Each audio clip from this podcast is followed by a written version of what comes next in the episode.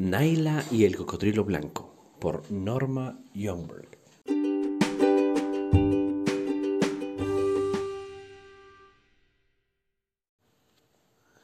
Capítulo 3. La ofrenda de arroz. Naila, obedeciendo mansamente las órdenes del hechicero, bajó por la escalera de la casa grande para cumplir con la ofrenda de arroz al cocodrilo blanco. Caminó lentamente hacia la ribera del arroyo y unos pocos pasos de distancia pudo ver la enorme silueta del saurio en la corriente poco profunda. Tan solo al mediodía el canto de Puyi, que aún resonaba en su mente, y el recuerdo del sueño que había tenido la noche anterior al sus... la sostuvieron en ese momento. Naila levantó la vista hacia la galería de la casa grande y vio que todos los pobladores de la aldea se habían reunido allí para observar la fatídica escena. La jovencita casi podía percibir cómo tenían el aliento en la agonía de la espera, mientras sostenían la porción de arroz en ambas manos. Obligaba a sus temblorosas piernas a seguir avanzando. La clara luz de la luna iluminaban suavemente el dorso del cocodrilo en toda su extensión y se relajaba sobre su escamosa superficie. El gigante blanco era de tamaño mucho mayor de lo que Naila había supuesto. Mientras la niña esperaba, la monstruosa forma se volvió en un poderoso golpe de su cola y quedó atravesada en el lecho de la corriente se había puesto de frente a Naila. Tener que mirar esas mandíbulas enormes y esos ojos grandes era casi más de lo que la niña podía soportar. Suavemente depositó la ofrenda de arroz cerca de las malignas fauces del cocodrilo. Los ojos globosos parecieron volverse hacia ella, pero luego, con un solo movimiento, el animal se tragó la porción de arroz como si hubiese quedado satisfecho, giró hacia las bocas del arroyo para deslizarse luego a la corriente mayor del río Tatau. Con intencionada majestad, la poderosa criatura nadó en la superficie del río en dirección a la curva que se hallaba más allá de la aldea de la Daj. Por unos momentos Naila perteneció en el mismo lugar. Una sensación de alivio inundó todo su cuerpo, pues había ido con una ofrenda de paz y el gigante blanco la había aceptado y se había ido. Ahora, quizás se acabarían sus problemas. ¿Qué más podría desear ya el cocodrilo?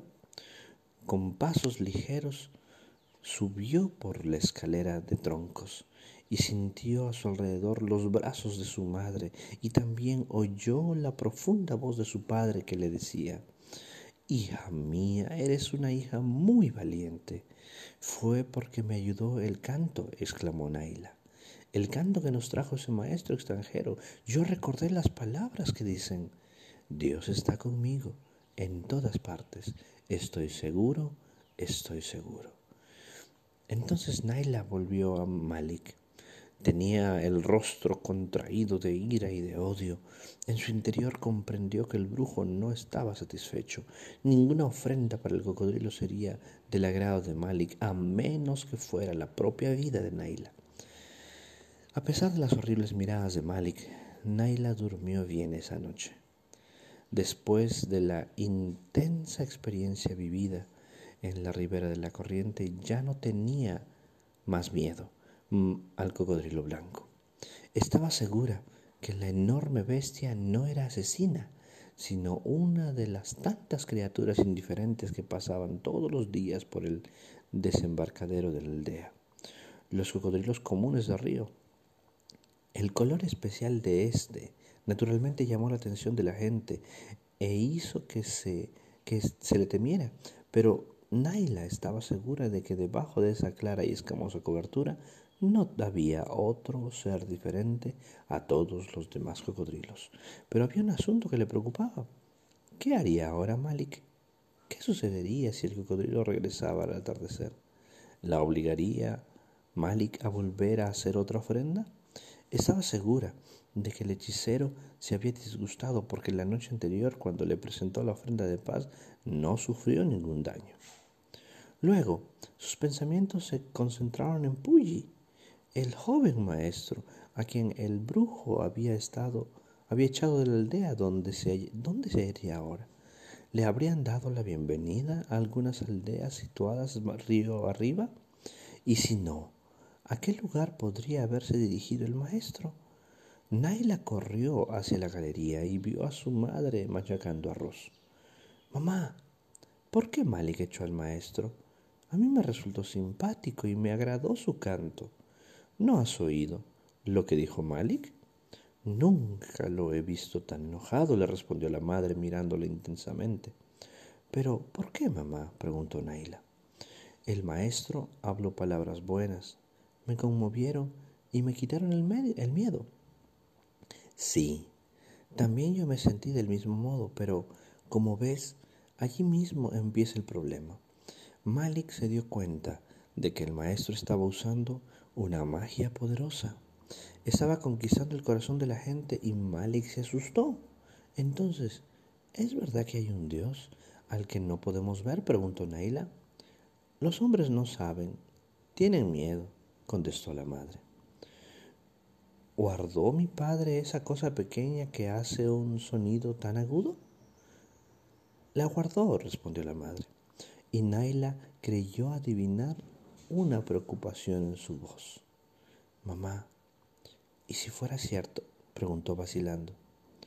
Si hay verdaderamente un Dios al que no podemos ver, entonces quizás... No hables de esto. Yo también tengo miedo, respondió la madre en un susurro mientras empujaba a la niña hacia la habitación que ocupaban en la casa grande. Tú no debes afligirte, le dijo. Tu padre jamás permitirá que Malik te haga daño. Pero Malik no quiere al maestro. Fue él quien lo echó. Mi padre aprecia a Puyi, pero Malik hizo que mi padre me dejara ir sola anoche para hacerlo frente al cocodrilo. ¿Acaso Malik es más poderoso? Entonces, la madre tomó a su hija en sus brazos y las dos lloraron silenciosamente en la penumbra de la habitación interior. Por fin Naila pudo dormirse. ¿Por qué Malik me odia tanto? preguntó. Su madre quedó pensativa durante largo tiempo y luego respondió. Pienso que el principal motivo es porque tu padre te ama muchísimo. Malik desearía que tu padre le diera a él el primer lugar en todas las cosas. Está celoso de ti. Piensa que no está bien que un jefe ponga siempre a su hija en primer lugar. Pero Malik es el primero para su madre. Sí, lo sé. Pero es un hombre. Y ahí está la diferencia. Pienso que Malik cree que sobre ti pesa la maldición de la joven Cayan.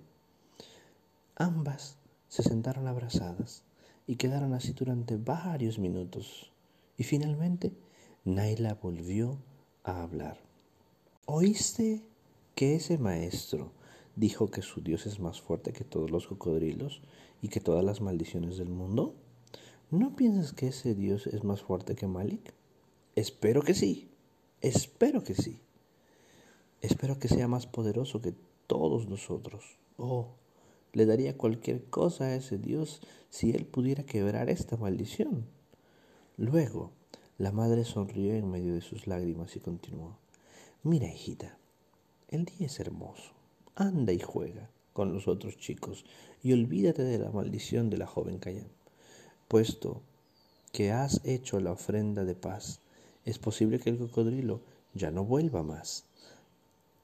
Acababa de salir el sol y una suave frescura llenaba el aire. Naila prefería esas primeras horas matinales a las del resto del día, horas en que el sol no estaba muy alto aún y el río resplandecía, en tanto que los pájaros gorjeaban y los monos parloteaban entre los árboles. Todo parecía seguro y agradable. Casi se olvidó del problema que pendía sobre la aldea de la Daja. corrió hacia la ribera del río junto con los demás niños, y del otro lado, de las bocas poco profundas del arroyo, había un banco de arena en el río. Los niños se pusieron a jugar al juego de la rama clavada. uno la tomaba entre los dientes y se sumergía hasta el arenoso lecho del río, y allí la clavaba. Luego los demás se zambullían y trataban de encontrarla. El que la hallaba volvía a clavarla a fin de continuar el juego. Los gritos y las risas de los niños que se divertían sobre el banco de arena cercano a la aldea de la Haddad llenaban alegremente el aire. Naila era tan rápida como cualquiera de los demás y justamente acababa de salir con la ramita entre los dientes cuando un fuerte chasquido partió el río. Un animal enorme se vislumbró precisamente bajo la superficie, que se convulsionó en un remolino. Todos los niños saltaron del agua como rayos y aterrorizados se precipitaron en confuso tropel en la escalera que conducía hacia la casa grande. La daje el jefe corrió hacia ellos con la mano sobre su cris. ¿Qué fue eso, papá? ¿Qué fue? preguntó Naila, haciéndose de la mano de su padre. Sin aliento y temblando de miedo, se aferró de él. Estábamos jugando sobre el banco de arena como siempre, pero vino una cosa muy grande que rodeaba y retumbaba. Los niños, que estaban parados chorreando, de, chorreando agua y temblando, unieron sus agudas voces para contar una confusa historia acerca de un enorme cocodrilo que había salido del agua en el banco de arena. La DAS contó a los niños con el fin de asegurarse de que no se hubieran perdido ninguno de ellos. Luego masticó su nuez de Betel durante varios minutos.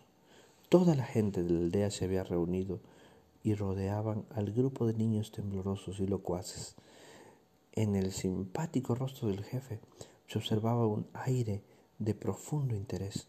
Entonces fue cuando salió Malik. Naila lo observó.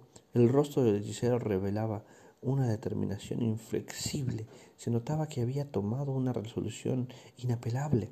Naila estaba segura de ello. El jefe miró dos veces a Malik como si esperara que dijera algo, pero Malik no habló. Señaló hacia el banco de arena donde no había ni cinco minutos atrás estado jugando los niños. El banco de arena se hundió. De repente, la ribera del río, oprimida por las enredaderas, pareció surgir del agua profunda. Todos los habitantes de la aldea se estremecieron de terror. Parecía como si el brujo hubiese borrado de la existencia el banco de arena al señalarlo con el dedo. Ninguna persona de la tribu de la Daj dudó que la maldición de la joven Cayán había causado de algún modo esa desaparición. Un acontecimiento semejante solo podía ser de mal augurio. El jefe y Malik llamaron a la gente y la reunieron bajo el alero que cubría la galería interna, pues el sol ahora quemaba despiadadamente. Habitantes de la aldea de la Daj, préstenme atención, dijo Malik, quien fue el primero en hablar. Todos ustedes han visto lo que sucedió esta mañana. ¿Pueden dudar alguno de ustedes de que no fue el espíritu del cocodrilo el quien hizo esto? ¿Puede dudar alguno de ustedes de que el gigante blanco no vino para llevarse alguno de los niños? Naila sintió que los ojos del hechicero se clavaban en ella y comprendió que nuevamente había ocasionado su disgusto al haberse librado del peligro. El día, que había comenzado con esperanza, acababa ahora en desesperación. Por la noche el cocodrilo blanco volvería una vez más por el arroyo. ¿Qué sucedería entonces? El jefe echó una mirada sobre su gente. En toda mi vida, comenzó, he visto desaparecer un banco de arena solo una vez antes de esta ocasión. ¿Fue por causa de una maldición? preguntó uno de los aldeanos. Quizás, no puedo decirlo. Arrastramos un pesado bote sobre el banco, pero Este se desprendió como un estanque que se separa de la pared de una habitación. No hay duda de que eso fue obra de los malos espíritus, sentenció Malik, que estaba sentado junto al jefe rumiando su nuez de Betel.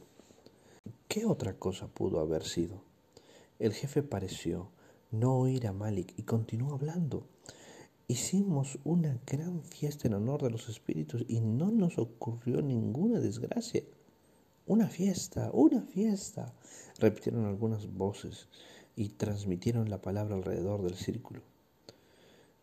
En esa palabra había esperanza, había una obra para realizar, algo para aguardar, una promesa para aliviar a los espíritus. Sí, dijo el jefe, con una expresión más alegre, mientras continuaban hablando. Pienso que debemos hacer una gran fiesta, la mayor y la mejor fiesta que ningún jefe haya hecho jamás en el río. Quizás entonces el mal espíritu que habita en, el cocodrilo blanco se vaya y nos deje en paz.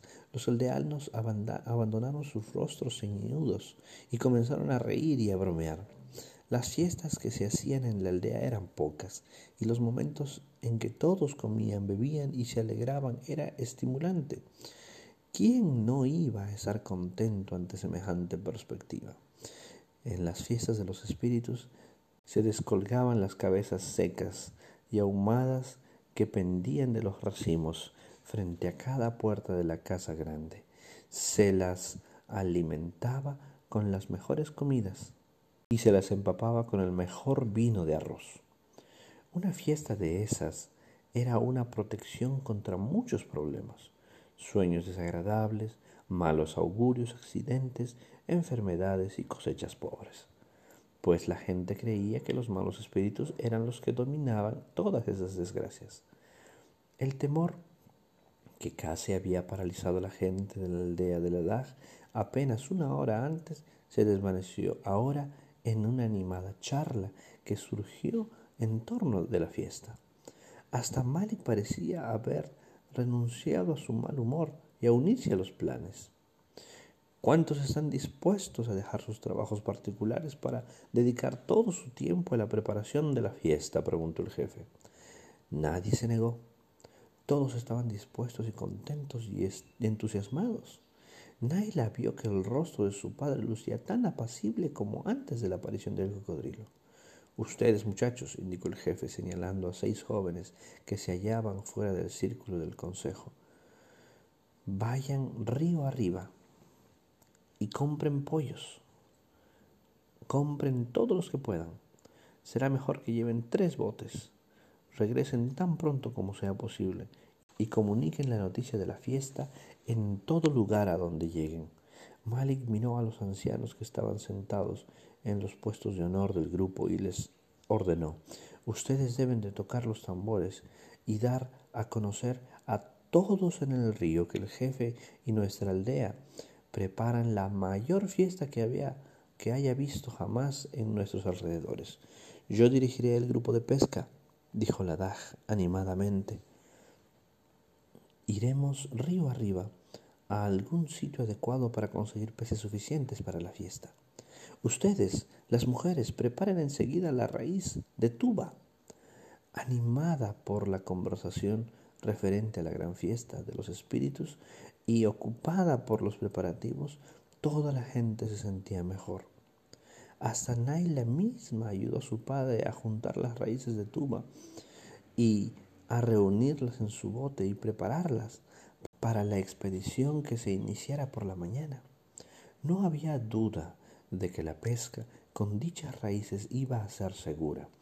Si se invadía un nuevo brazo del río en el que no se habían empleado este método durante varios años, la raíz de tuba produce una sustancia paralizante que atonta a los peces y permite pescarlos fácilmente. La aldea por fin estaba ocupada en algo feliz. La gente corría de un lado para otro, los hombres desataban sus canoas y se iban río arriba y río abajo hacia las aldeas vecinas llevando la noticia. Los ancianos estaban atareados con los tambores, y el profundo sonido producido por sus firmes golpes vibraba en el aire cálido y tranquilo. En la casa grande se oía un vivo parloteo, los golpes sordos en el mortero en el que las mujeres machacaban el arroz y la risa de los niños se oía por todas partes. Naila casi había olvidado el motivo de toda esta actividad, la amenaza del cocodrilo blanco y la maldición de la joven Cayán. El sol todavía no se había puesto, pero sus últimos rayos caían al sesgo sobre los altos árboles de la selva, tanto que la parte superior del río como la inferior se veían regresar a los botes cargados de raíces de tuba destinadas a la pesca del día siguiente. Naila estaba de pie sobre la galería, observando. Se preguntaba si alguno de los botes habría llegado bien lejos, río arriba, como para saber algo del maestro, de aquel joven Pulli, de quien Malik había echado de aldea. Mientras observaban el movimiento que había en el río, ocurrió un accidente. Sucedió tan repentinamente que ni siquiera la penetrante vista de la niña pudo distinguir cuál había sido la causa del problema. Una canoa volcó. En un abrir y cerrar de ojos los pasajeros, un hombre y una mujer cayeron a la corriente y desaparecieron, dando un gran grito. Naila conocía a ambos. Vivían en la aldea de la Daj y habían estado fuera juntando raíces de tuba. Con un escalofrío de horror comprendió que el bote no se había volcado por sí solo.